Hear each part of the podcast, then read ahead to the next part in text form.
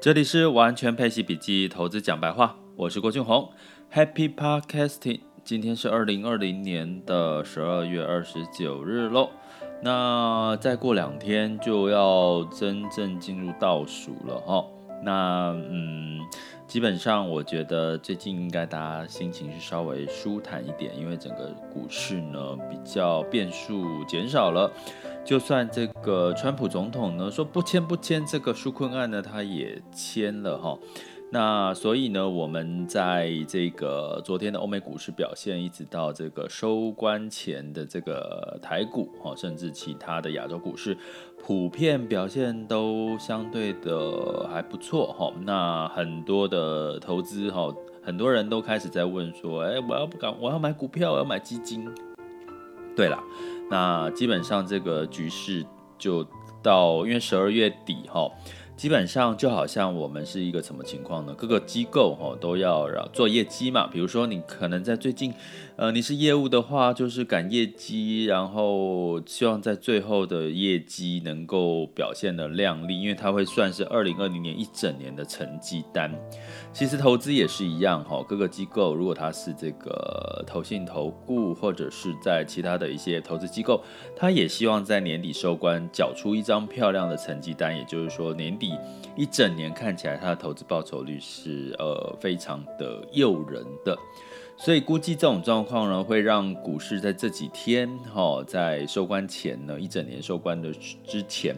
都还是会比较偏好的，因为在没有其他利空的情况下，哈，让它一整年，大家就你可以想象嘛，呃，在二零二一年的一月，可能很多媒体就会说，哦，什么这个标的创新高，哈，二二零二零年的那个报酬率是多少？所以呢。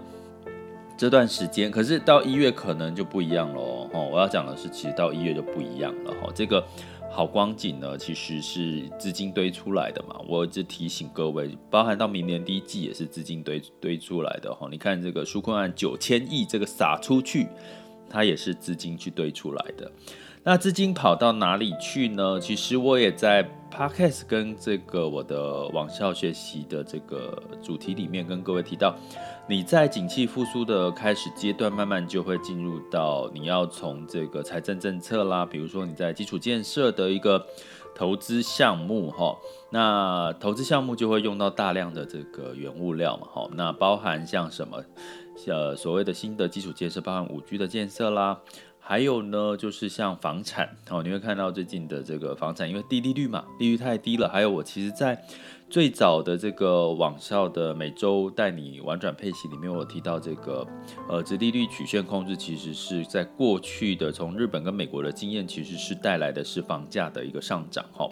所以这个已经在我们的预期当中了。那么房价上涨，新屋开工率有没有增加？有哦，你可以感觉一下，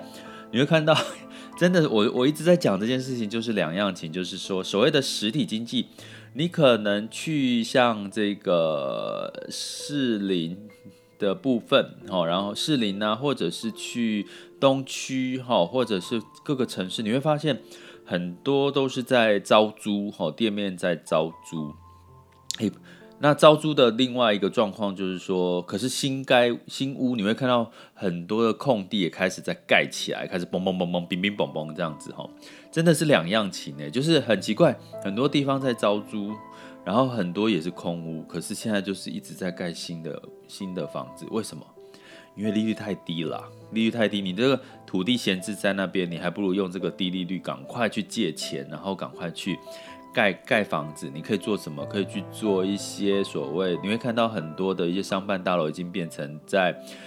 都市丛林里面的所谓的商旅，吼啊，甚至你可以去做一些收租金的收益，所以相对来讲，反而是比你土地这跟这个建建物呢闲置在那边来的好。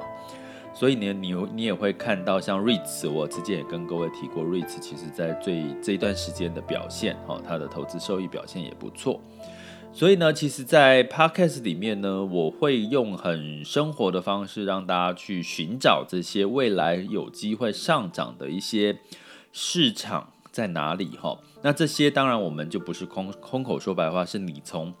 自己的生活当中，我们的投资哲学，我的投资哲学是，其实你从生活当中就可以找到很多投资的蛛丝蛛丝马迹哈，包含像这个这个电动车的部分，好像我在呃我在去年的时候有去过这个云南普洱，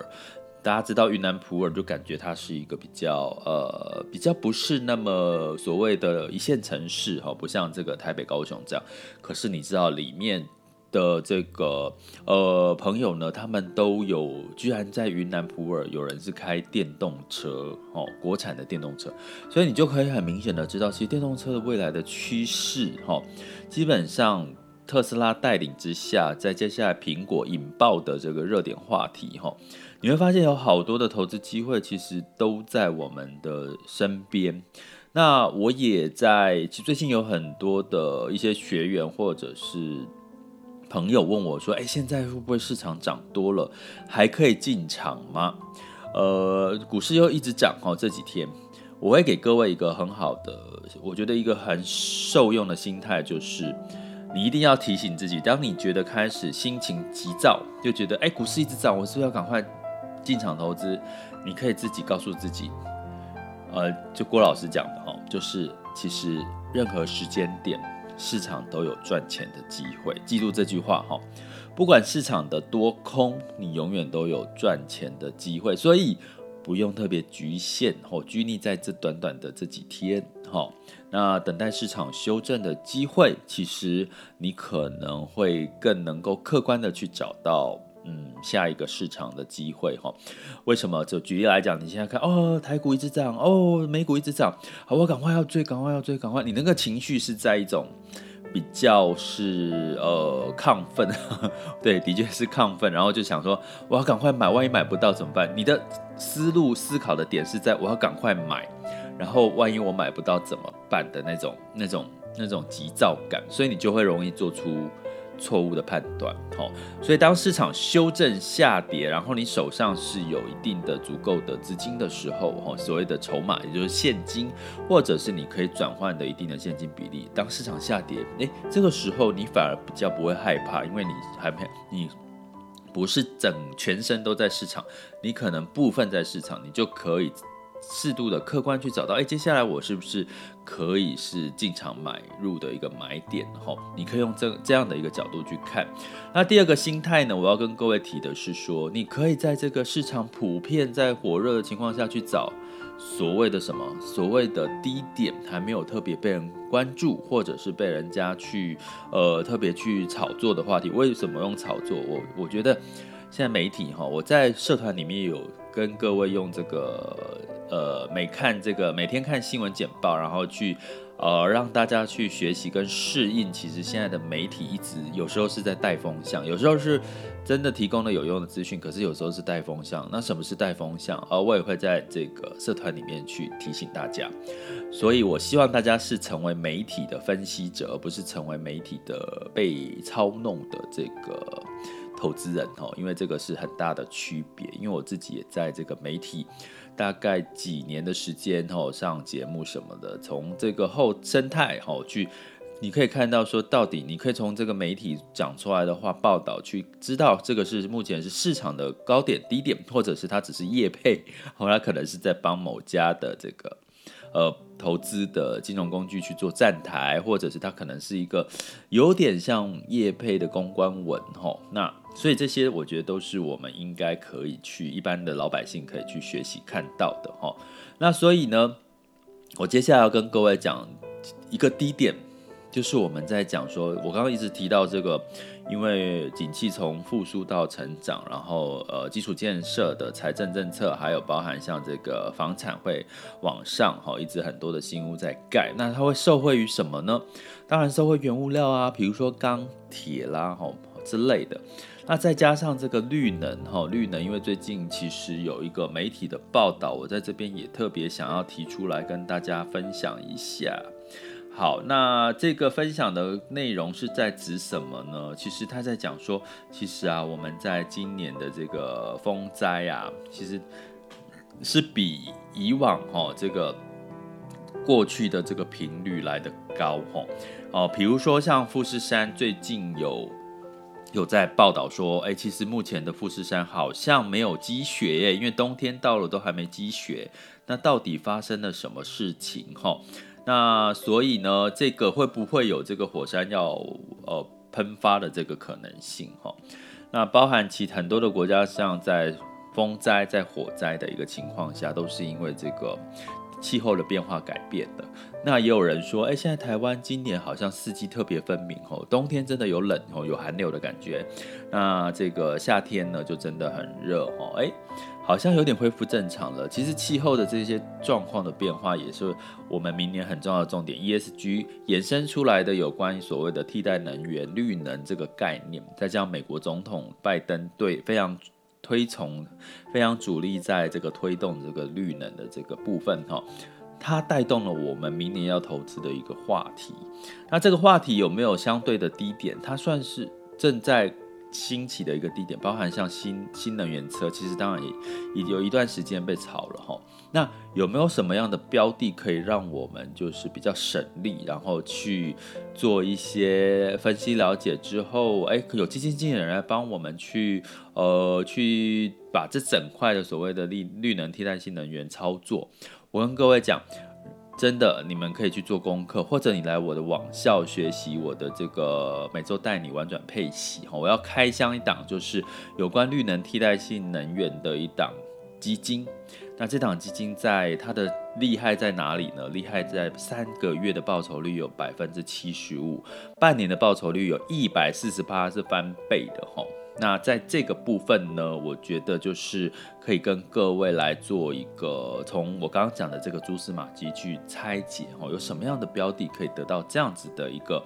呃有相关性的一个话题，然后有有这样子操作的绩效，我们就在呃每周郭老师每周带你玩转配息的网校的课程里面呢，将做这个开箱文哦，开箱的一个课程哦。那如果有兴趣的，也可以进入我的网校。呃，school 点 happy to be rich dot com 来了解，或者是加入我们的学习行列哦。接下来进入到二零二零年的十二月二十九号的全球市场盘势轻松聊。好，那先预祝大家这个这个这个这个跨年快乐哈！即将跨入到二零二一年了，我们还有两天跟大家见面，然后我们就休息几天，然后在明年再跟大家见喽。那在美股呢，在周一的时候呢，是这个上涨，然后创历史新高，上涨了道琼上涨了零点六八，S&P 五百上涨零点八七，纳斯达克上涨零点七四。那当然原因是这个纾困案也就被签署了哈哦，二点三兆美元的支出案，包含九千亿的这个纾困案哈。那这个支出当然我就是我刚刚有提点到家大家的这个基础建设的部分哦。那另外在欧股部分也是上涨哈，泛欧六百呢上涨零点六。六，法国上涨零一点二，德国上涨一点四九哈，所以你会看到欧洲的涨势是比这个美股来的多，因为它是落后补涨哈。我觉得欧洲有点落后补涨的行情哦，因为这个英国脱欧的这个协议的关系哈，呃，已经确定了哈，会让这个跟疫苗出现的这个状况，会让欧洲的表现也许会比美国。好，最近表现的反弹幅度比较大。那在雅股的部分呢，台股周一带量收涨了百分之一哈。那在今天的现在时间是十一点三十一呢，那台湾加权指数是下跌六点五一，然后来到一万四千四百七十六。中场其实是有突破一万四千五百点的，我觉得这是早晚的事吧。好，那周一的部分呢，这个香港股市其实。我觉得，如果你要说台股，如果你自己熟悉的市场哈，或者自己了解，除了美股之外，台股，呃，我不讲 A 股，反而是台股港股哦，因为港股有许多的比较大型，我们过去的所谓的这个尖牙概念的这些大型股，好，那它回归到这个呃港股去哈，那我觉得明年港股应该也是，你从它的港交所的股价一直往上走的情况下，你就可以知道，其实呃现在的资金应该很。在看盯着这个港股哈，反而不见得是 A 股，因为 A 股没有筹码面，因为 A 股并没有在做这个我们像全球在做量化货币宽松的这个政策哈，所以普遍来讲 A 股的表现就是涨涨跌跌哈，它并没有太吸引大家的目光的一些地方，所以我觉得明年反而你可以研究一下港股的部分。那在能源的欧盘后呢，基本上因为这个 OPEC 担心这个需求减弱，OPEC 增产的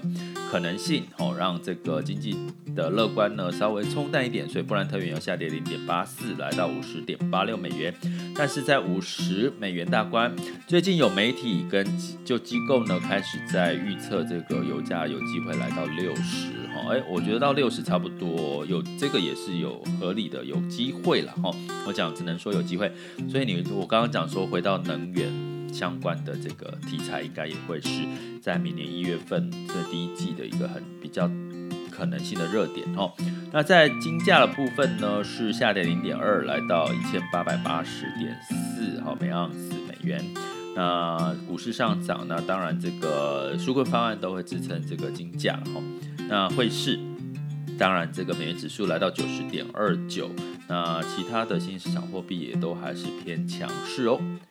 这里是完全配息笔记投资讲白话，我是郭俊宏，关注并订阅我，陪你一起理财。